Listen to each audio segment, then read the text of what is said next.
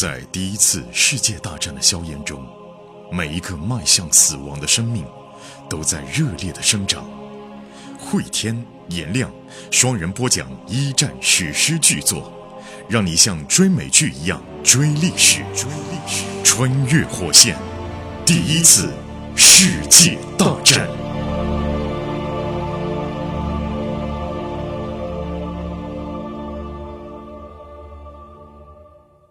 穿越火线一战，各位好，我是颜亮。我是慧天。前情回顾，时间线已经来到了一九二三年，是一战结束以后的第三个年头了。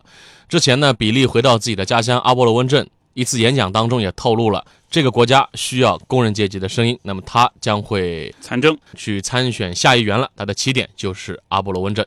竞选当天哈，菲茨站在市政厅发表演讲。菲茨呢，他是替矿主琼斯先生背书，琼斯 PK 的就是比利。旧贵族还是站在资产阶级一边。菲茨那天穿了一件非常正式的男士礼服，戴着一顶大礼帽。那他旁边的矿主琼斯先生呢，也戴了一顶大礼帽，非常的显眼啊。这两个人出现的时候，前排保守党人爆发出欢呼，但是他后面人数多得多的工人们就是嘘声震天，呜呜，还有人揉了废报纸扔过来，然后比利就说：“兄弟们，别这样，别这样，让他讲话。”菲茨呢，要为琼斯拉些选票，他是从哪儿开始演讲呢？他的点是关税。比利心说啊，按道理上讲，这确实是需要大做文章的话题。提高关税就可以保护制造业，进而呢结束失业。但是矿工们未必愿意听他这一套。而菲茨呢，他在这个问题上纠结的时间久，反而失分，是因为大多数人对于这种问题并不感兴趣。菲茨接着话锋一转，为了鼓励更多的人从事农业，保守党政府啊啊，只要我们能够赢啊，我们一定是给予每位农户每英亩一英镑的补贴。比利又觉得很可笑啊！哎，你你有没有搞清楚，你在这个地方多数的人是什么人啊？不是农民。是工人，对象感不对啊！啊，逻辑上说呢，这个也能串起来。比如说吧，你给农民增加补贴，更多人从事农业，就没有那么多人当工人，所以工人的失业率会降低。但是跟人们讲话，你千万不能绕，要平铺直叙。你这当中过几个关节，这演讲没有效果的。正想到这儿，菲茨得出结论来了，说这个我们啊很好，大家一定要投我们的票。然后又指着比利说，如果你们投工党的票。就是投给一个在军队记录上有污点的人啊！观众是嘘声震天，因为每个人都知道比利的故事。比利他是战斗英雄，确实他坐了部队的牢，但他也是战斗英雄啊。菲茨觉得好像自己又是一脚踢在石板上啊，硬着头皮说：“哎呀，比利威廉姆斯，他是一个背叛了上级军官的人，一个被法庭判决不忠的人，一个进过大牢的人。我告诫你们，不要选这样的人进入议会，选这样的人进入议会，整个阿波罗温小镇都会蒙羞啊！”菲茨在嘘声震天当中走下讲台，比利盯着菲茨。菲茨没敢看比利，轮到比利了。比利登上讲台，大家可能盼着我羞辱菲茨伯爵，对吧？就像他羞辱我一样。汤米吼一声啊，教训他！比利教训他。然后比利话锋一转，他说：“但是我们今天不是在井口打群架，所以我不会嘲讽菲茨伯爵。”哎，人们好像不那么兴奋了，就表现得非常大度。大家听我说啊，今天。伯爵的表现十分的勇敢，他来这里向兄弟们说明他的观点，但他是错的。我必须指出，菲茨不是个懦夫，战场上他是这样，今天到这儿来也是这样。但不是懦夫，并不代表这个人聪明。很多军官都像菲茨这样啊，勇敢，可是。固执己见，不承认失误，战略上失误，战术上失误，在战场上，他们的那套思想直接造成了几百万人的死亡。观众们鸦雀无声。我不搞人身攻击，对我也承认你的一些优秀的品质，比如你很勇敢，但是你是一个愚蠢的人，对你是个蠢货。另外，从演讲的包括这个对抗性来讲的话啊，其实。敢于去赞美对手或者肯定对手身上的优点，其实是把自己摆在了一个我有绝对的信心，我才能够评价我的对手他有什么优点，他有什么缺点，就是跟赌钱一样，我直接大死你，是吧？啊，明白了。呃，我们再来看比利怎么说的。比利说啊，呃，朋友们、兄弟们，在战争当中，没有任何工人阶级的子弟会升到中士以上，中士就是我们的天花板。但是像菲茨伯爵这些人呢，他们是私人寄宿学校的学生和毕业以后的那些人，一旦进入军队，就是少尉起步。今天啊，来到这儿的每一位老兵，你们想想，是不是都曾经毫无必要的将我们的性命压在那些愚笨之极的军官身上？这就跟每个人都有关系了。嗯我们的上升通道是不通畅的。不通畅的，而且这些人笨。大家再想一想，我们多多少少都曾经被机智灵活的中士班长救下一命，对还是不对？底下响亮的赞同声，对啊！我站在这儿，我就要宣布，这种日子一去不复返了。军队要改革，军队以外各行各业都要改革。一个人获得提拔，靠的应该是头脑，而不是他的血统，不是他的出身。这番演讲跟他之前在阿波罗温镇刚到镇上的时候那个演讲有一个脉络是相通的啊，嗯就是告诉大家，战争考验了一切。原来你们认为那些血统高贵的贵族、那些资本家他们是聪明的，但是战场上表现出来的却是我们这些普通人，我们这些中士、下士，拯救了整个战局，发挥了巨大的作用。战争告诉我们，在其他行业也一样，普通人也可以做得非常好。这些人不是天生自带光环就下来的、啊。是的，比利这时候啊，他的声音激情震颤。他说：“这一次选举事关未来，决定了我们的孩子要在怎样的国家长大。我们必须保证他和以往那个历史上的国家不一样。我们工党不发动革命，但是我们要发动改革，真正的改革，重大的改革，剧烈的改革。”我在这儿，我不会羞辱菲茨伯爵，也不会去羞辱矿主琼斯先生。我只想说，先生们，你们已经成为历史了，你们热爱历史，你们也已经成为历史的一部分。而工人兄弟们，我们才是未来。山呼海啸般的掌声，随后选举票数统计起来，比利压倒性票数获胜。推辞那波人票数不到比利的一个零头，啊，琼斯败选。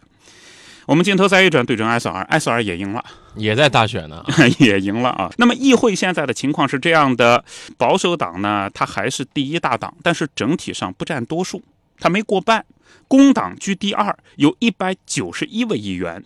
再后来很有意思的是啊，工党和自由党联合起来了。自由党位居第三，第二加第三压过了第一，所以工党和自由党组建联合政府，表决让保守党下台。国王迫于压力，任命工党领袖麦克唐纳担任总理。有史以来，英国第一次有了工党政府。现在英国议会呢也很像，现在英国议会是保守党占百分之四十几，英国工党也百分之四十几。然后呢，现在的保守党拉了一个第三名的，然后组建政府啊。但在一九二四年、一九二三年那时候啊，呃，英国工党拉到了第三名，组建政府。在议会开会的时候，艾瑟尔就回想。一九一六年那天，他跟着菲茨来议会。那天呢，要打仗嘛，埃塞尔大喊大叫，作为观众哦后来被。拖出去的。对，现在埃塞尔他是光明正大的又一次来到了威斯敏斯特宫，穿戴着新衣新帽，坐在绿皮长椅上，聆听大家的发言。有时候他会恍惚一会儿。哎，会 看看上面的那个旁听席。哎，七年前我在那个地方，然后我被赶出去了，对吧？你看现在我在这儿啊，埃塞尔想啊，我跟内阁成员一起投票。啊，我跟首相一起投票，我跟一直仰慕着的那些社会主义者们一起投票。那些社会主义者都有谁呢？阿瑟·亨德森、菲利普·斯诺登，都是正式人物啊。都是正式人物。呃，需要指出呢，这个社会主义者啊，讲的是民主社会主义。我们在一战刚开篇时候讲过嘛，恩格斯组建了第二国际。全称社会党国际，又称社会主义国际。列宁一开始也是第二国际里面的一员，但后来分裂。分裂了以后呢，列宁那一支仍然称科学社会主义，变异的那支以伯恩斯坦为代表的那一支称民主社会主义。这边讲的社会主义是民主社会主义。原书作者肯弗莱特先生啊，嗯，把这个英国的政治体制的这种推进写得特别的详细啊。一方面，因为他自己是英国人；再一个呢，就是这个新的政治格局对于当时英国所秉持的绥靖政策，对于德国一直后来的这种纵容逃避起了很大的作用啊。一直到丘吉尔上台才改变了一些事情啊，嗯，跟我们二战也会有一些关联啊。直接关联是。那么我们再看到埃塞尔他个人啊，埃塞尔已经有了一个不大的办公室，虽然说不大，但是他非常满意。他在威斯敏斯特宫周围可以去浏览图书，到茶室去吃奶油面包，收取成麻袋写给自己的信件。围着庞大的建筑散步的时候啊，他就越来越确信啊，我有资格待在这里。姐弟俩现在都成了政治明星了，工人阶级出身的政治明星啊。过了几天。艾瑟尔带着小劳埃德来这儿见见世面。小劳埃德现在已经快九岁了，小孩漂亮，哎呀，小帅哥。之前这小帅哥从来没有来过如此富丽堂皇的建筑啊。艾瑟尔就耐心跟他讲这个建筑它的历史、英国的民主原则、什么叫做民主社会主义等等。小劳埃德还很小，他完全听不懂，但是熏陶就这么回事儿嘛。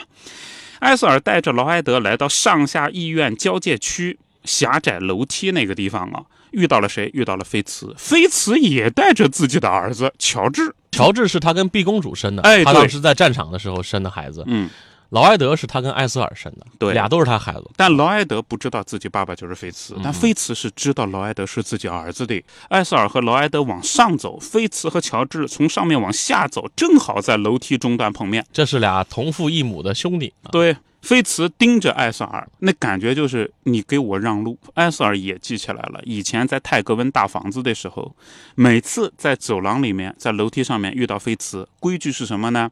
站到一旁，垂下眼睛，等伯爵走过去，就仆人给主人让路。但是现在不一样了，艾瑟尔就站在台阶中央，握着儿子劳埃德的手，盯着菲茨说：“早上好，菲茨伯爵。”不让，菲茨看着艾瑟尔啊，脸上露出那种易怒的神色。最后他怎么说呢？早上好，克莱维茨夫人。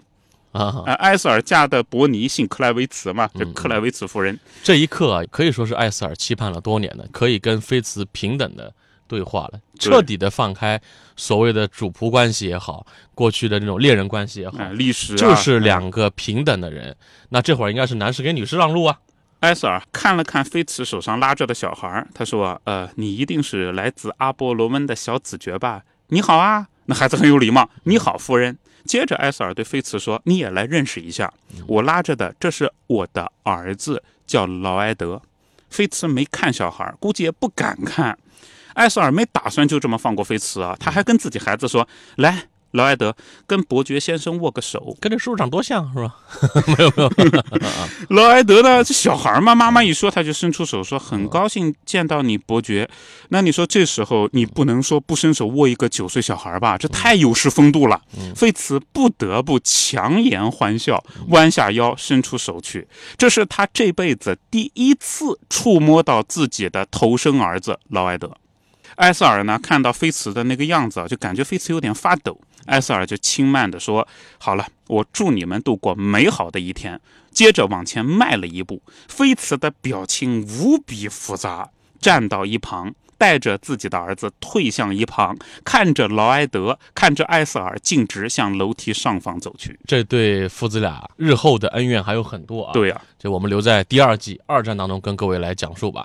目前第一季英国线到此结束。好，我们下面要转入到。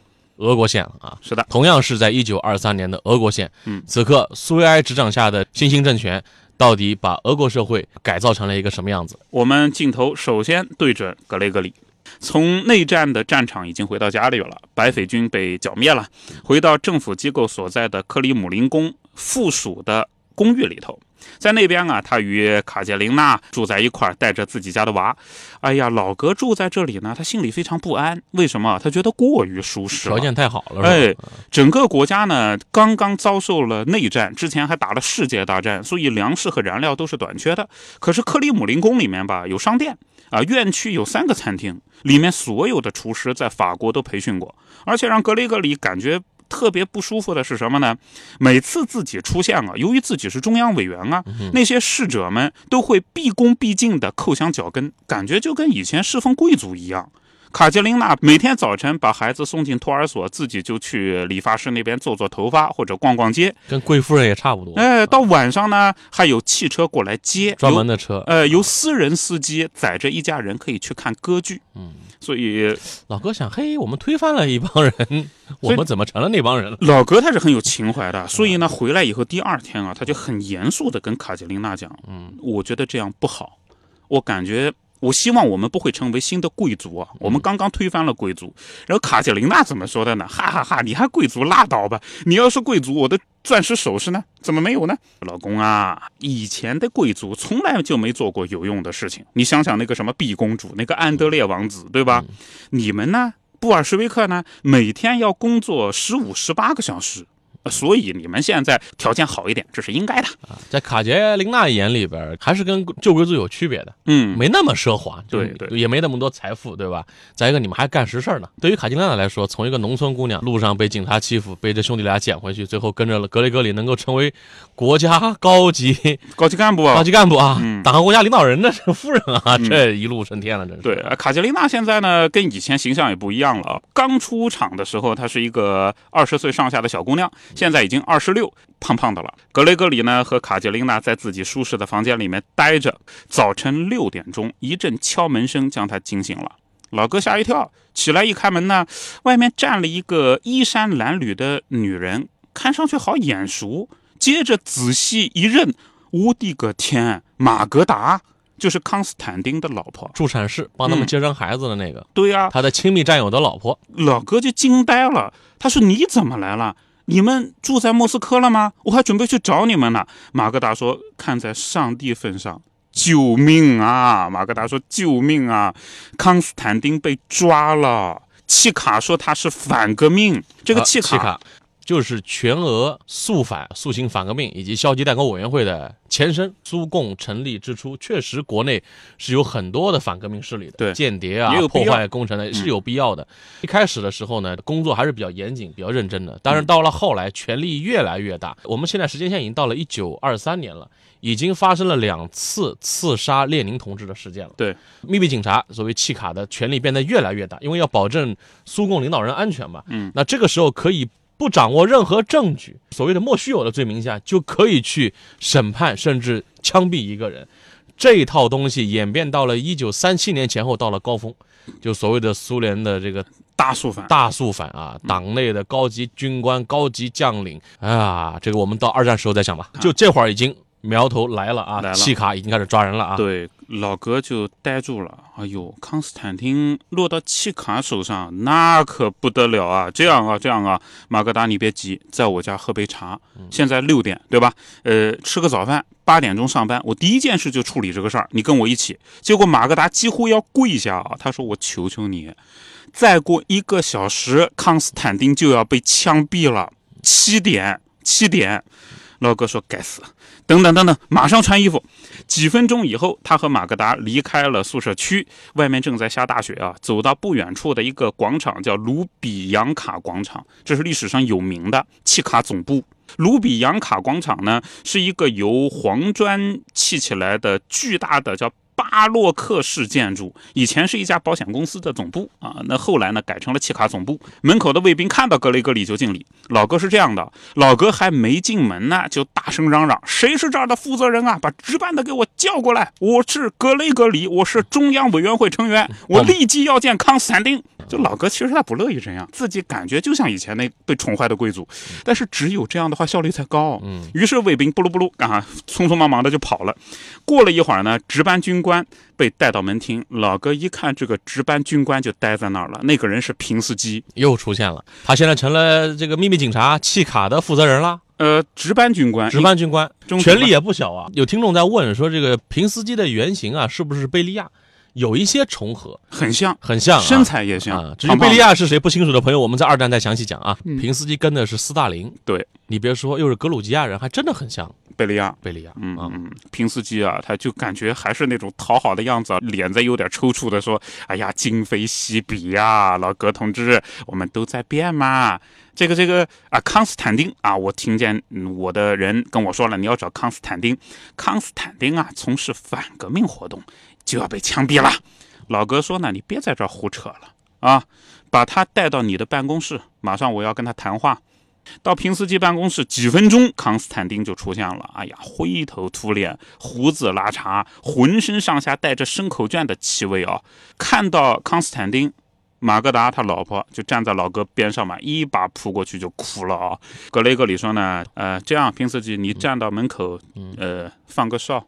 不许任何人进来，就站在那儿，我喊你，你再进来啊。平司机呢说，好好好，马上就去。接着呢，他没有走到门口，匆匆忙忙冲到办公桌那边，把一大堆东西扫到了自己的抽屉里头。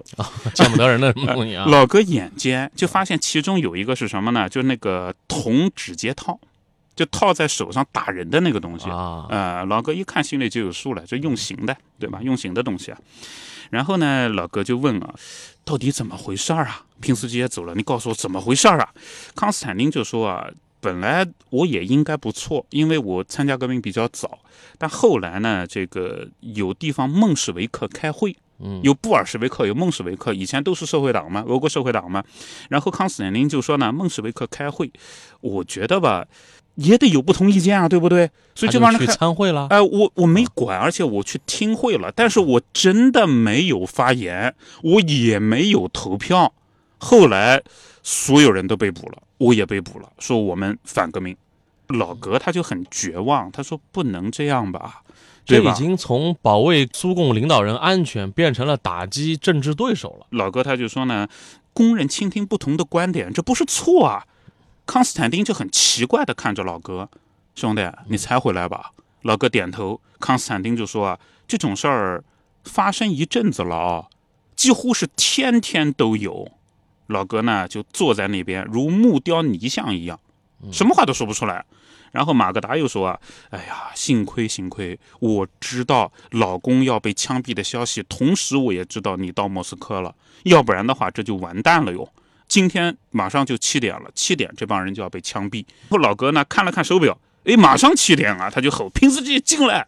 平司机进来了，老哥说：“马上停止执行枪决。”平司机说：“嗯晚了。”已经毙了，老哥说已经毙了，平司机说那还没有，但是您您您看看呢。然后平司机走到窗前，那个窗户是落地窗，下面就是内院。格雷格里走过去，就发现啊，在内院啊积雪覆盖的院子里面，行刑队已经站在那边了。行刑队对面呢是十几个眼睛蒙上黑布的人，有政治犯。穿着室内的衣服瑟瑟发抖，头上还飘着一面红旗。在格雷格里注视到的时候，士兵们已经把步枪举起来了。就喊也来不及了啊，格雷格里就喊着停止，别开枪，但窗户是关着的，啊！隔音你喊谁能听得见呢？对吧？接着外面就传来枪响，枪声是能够传进来的呀。嗯一个一个的人就倒在地上，老哥瞪大眼睛，是无语凝噎。倒下的躯体周围，鲜血染红了雪地，红色的雪和上面飘扬的红旗相互映衬，毛骨悚然。当时的俄罗斯警察的权力已经大到可以秘密的逮捕、秘密的审判、动用私刑，然后枪毙，也不做任何的程序的汇报。这其实也为二战苏联的军队实力受到严重影响受。到严重影响。你想，那么多的高级军官啊被枪决，那些都是身经百战的老兵、老将领啊。嗯，对于二战的盟国一方的军事实力也是一个大大的打击啊。当然，我们这第一季一战系列当中的俄国线到此终结。下面我们要进入到德国线了。这个一战系列最后一个国家德国，很多的疑问可能也萦绕在我们的这个听众心中啊。此刻的德国到底是怎样的？这么一个千疮百孔的德国，为什么没发生革命呢？革命怎么没成功呢？他们为什么能够迅速崛起呢？希特勒那样的一个说辞，按理说是德国人是非常理性、崇尚哲学的啊，理性思考的国家里，为什么他能够快速的上台呢？那我们在下集当中进入到一战的终结篇，德国篇。节目的最后，告知大家一个好消息：继一战后会天颜亮的两档新节目《永恒的边缘》《冷战的权力游戏》，还有《世界的凛冬》二战的权力游戏都已经上线。从一战的硝烟弥漫到冷战的两极对抗，二十世纪人类的故事得以完美落幕。大家可以在喜马拉雅搜索“冷战”“二战”即可找到新节目。同时，我们还组建了高级 VIP 群，您可以添加火线助手拉您入群，微信号就是火线的全拼加二零二，也就是火线二零二。慧天和颜良老师会在群内与大家交流，同时群里也会发送各种福利、新节目抢先听、节目周边等等，我们在群里等你。